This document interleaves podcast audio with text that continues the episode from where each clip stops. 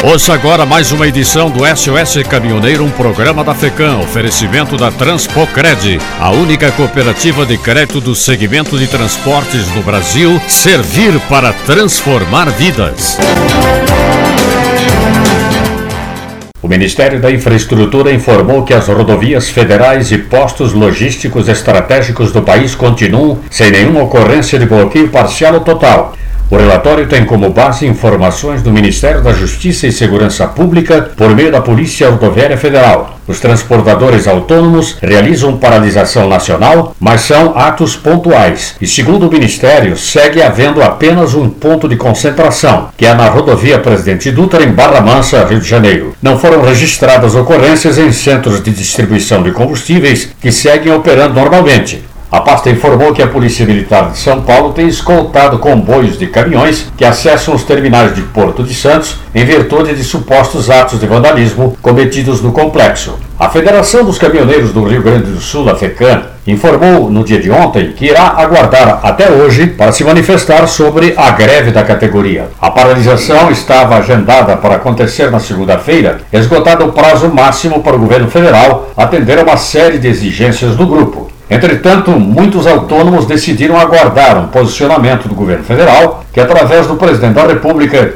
afirmou que irá tentar frear o aumento dos combustíveis e pressionar a Petrobras em relação aos altos valores do diesel e também da gasolina. O presidente disse que esta semana vai ser um jogo pesado para a Petrobras. Aqui no Rio Grande do Sul, segundo a Confederação Nacional dos Trabalhadores em Transporte e Logística, apenas um ponto foi interditado parcialmente no entroncamento da BR-285 com a ERS 342. No início da tarde de ontem, a pista já havia sido liberada. Os profissionais autônomos do transporte de cargas desejam, além da diminuição dos preços dos combustíveis, também o retorno da aposentadoria especial após 25 anos de contribuição ao INSS, medida que está parada no Senado Federal, e o julgamento da constitucionalidade pelo STF da lei do piso mínimo do frete. Enquanto tudo isso acontece, o presidente reafirma que esta semana vai ser um jogo pesado para a Petrobras. Mais um reajuste no preço dos combustíveis foi visto em Porto Alegre na manhã de ontem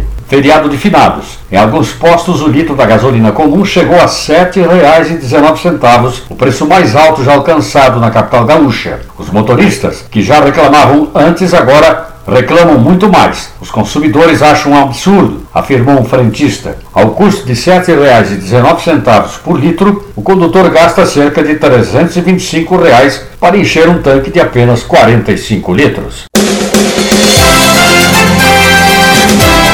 Esta foi mais uma edição do SOS Caminhoneiro, um programa da FECAM, oferecimento da Transpocred, a única cooperativa de crédito do segmento de transporte no Brasil. Servir para transformar vidas.